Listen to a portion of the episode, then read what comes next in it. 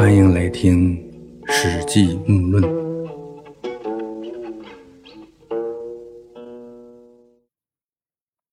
前面谈到萧何月下追韩信，把逃跑的韩信又追了回来。刘邦听从萧何的建议，又是设坛场，又是举行隆重的仪式，任命韩信为大将军。仪式结束，刘邦坐下，说：“萧何丞相多次举荐你，大将军呐，你有什么计策来指教我呢？”韩信呢是谦让一番，然后就问刘邦：“如今向东争夺天下。”难道对手不就是那项羽吗？刘邦说：“是的。”韩信说：“大王资料勇悍人强，孰欲项王？”就是大王你自己估计，在勇敢、强悍、仁厚啊兵力哪个方面，咱比项羽厉害呢？刘邦沉默了好长时间，说：“咱比不上项羽啊，哈，就这些方面都比不上。”韩信呢，拜了两拜，赞成的说：“我也认为大王你比不上项羽，但是我曾经为项羽做过事儿啊，请让我说说项羽的为人吧。项羽震怒咆哮的时候，能吓得上千人都不敢动，但是他不能放手任用贤良的将领，只不过是匹夫之勇罢了。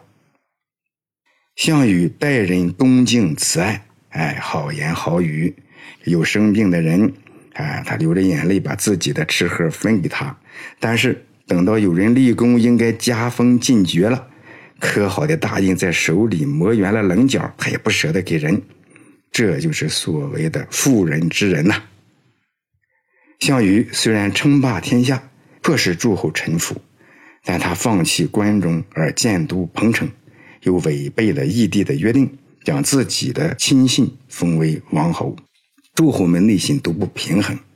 等他们看到项羽把义帝迁徙到江南偏远的地方，也都回去驱逐自己的国君，自立为王，抢占好地盘啊，项羽经过的地方，没有不惨遭毁灭的啊！天下人都恨他，老百姓呢不愿意归附他，只不过是呢被迫服从他的淫威。虽然项羽名义上是霸主。实际上呢，他已经失去了天下人的心呐，所以说他的强势反而会变成弱势。如今大王果真能够与他反其道而行之，哎，那就是任由天下勇猛善战的人，有什么人不能被诛灭？把天下的诚意分封给功臣，有什么人会不顺从吗？以正义之师顺应向东归的将士。有什么对手不能被咱打垮的呢？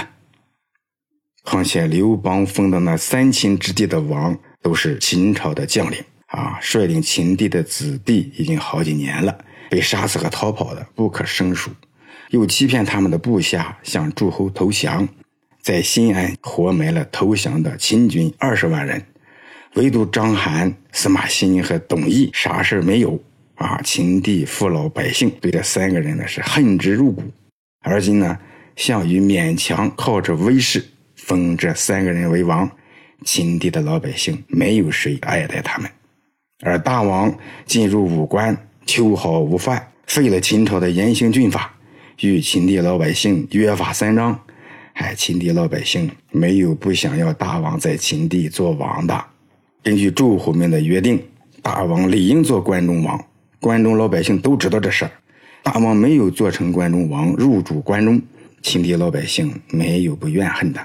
如今大王举兵向东，三秦之地只需要发一个文书就可以平定了。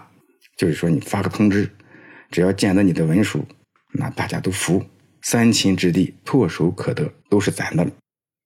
韩信呢，这番谈话就是历史上有名的汉中对，核心的意思。就是项羽呢，不过是匹夫之勇、妇人之仁，目光短浅、残暴嗜杀、不忠不义，哎，不是咱的对手。同时呢，关中的三秦之王也都不得人心。刘邦呢，他正好是约法三章，哎，顺乎民意。表面上看呢，项羽强大，惹不起；实际上呢，我们的优势潜力巨大，啊，一定能够取得天下。这些话呢，在当时来讲，刘邦的汉军呢正苦于没有大政方针啊，没有目标感，看不到希望，不知道下一步该咋办啊。在这个时候，韩信的这些对形势的分析研判，的确是不亚于指路明灯啊。啊，也就是因为有这些明细的思路，在这些方略的指引下，楚汉相争的大幕啊，才真正的拉开。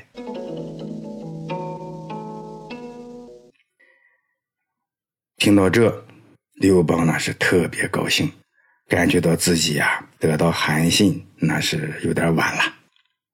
啊，这汉中队谈到了项羽杀掉义帝啊，其实呢这个时候呢，项羽还没杀掉义帝，杀义帝呢是在这汉中队三四年以后的事儿。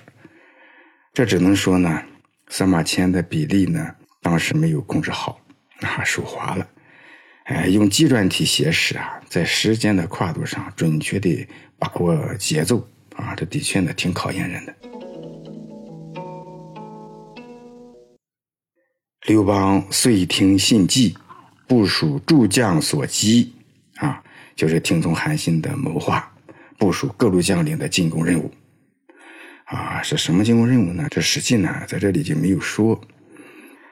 嗯，按韩信的策划呢。他先是让周勃带领老弱病残去修理之前被烧毁的那些栈道啊，也就是穿越秦岭的通道，南起宝谷口，北至斜谷口啊，就叫保谢道。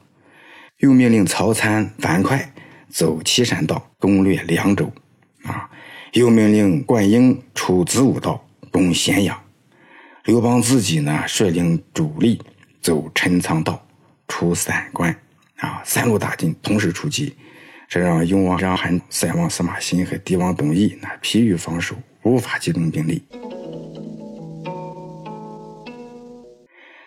八月，也就是不出仨月，刘邦举兵向东，暗度陈仓，平定了三秦地区。汉二年，也就是公元前二零五年，兵出函谷关，收复了魏王、河南王。后来呢，韩王、殷王也都投降了，又联合齐王、赵王共同进攻楚军。啊，四月到彭城，汉军兵败，溃散而回。韩信又收集溃散的人马，与刘邦在荥阳会合，又在泾县、所亭之间打破楚军。因此呢，楚军始终不能西进。这些呢，老木在前面曾详谈过。汉军在彭城败退之后，塞王司马欣、帝王董翳叛汉降楚，齐国和赵国也背叛刘邦，与楚国讲和了。六月，魏王豹请假回家看望老人的疾病，到了封国，立即切断黄河渡口临晋关的交通要道，反叛了刘邦，也与楚军讲和了。刘邦派李义基去游说魏王豹。但是呢，没有成功。这年八月，刘邦任命韩信为左丞相，攻打魏王豹。魏王豹呢，把主力部队驻扎在蒲坂，堵塞了黄河渡口临晋关。韩信呢，就增设疑兵，故意排列开战船，要在临晋渡河，而暗地里就用那些木质的盆啦、瓮啊这些器具，就浮水过河，偷袭了魏王豹。这魏王豹呢，没想到韩信会有这一手，不仅惊慌失措，大惊失色。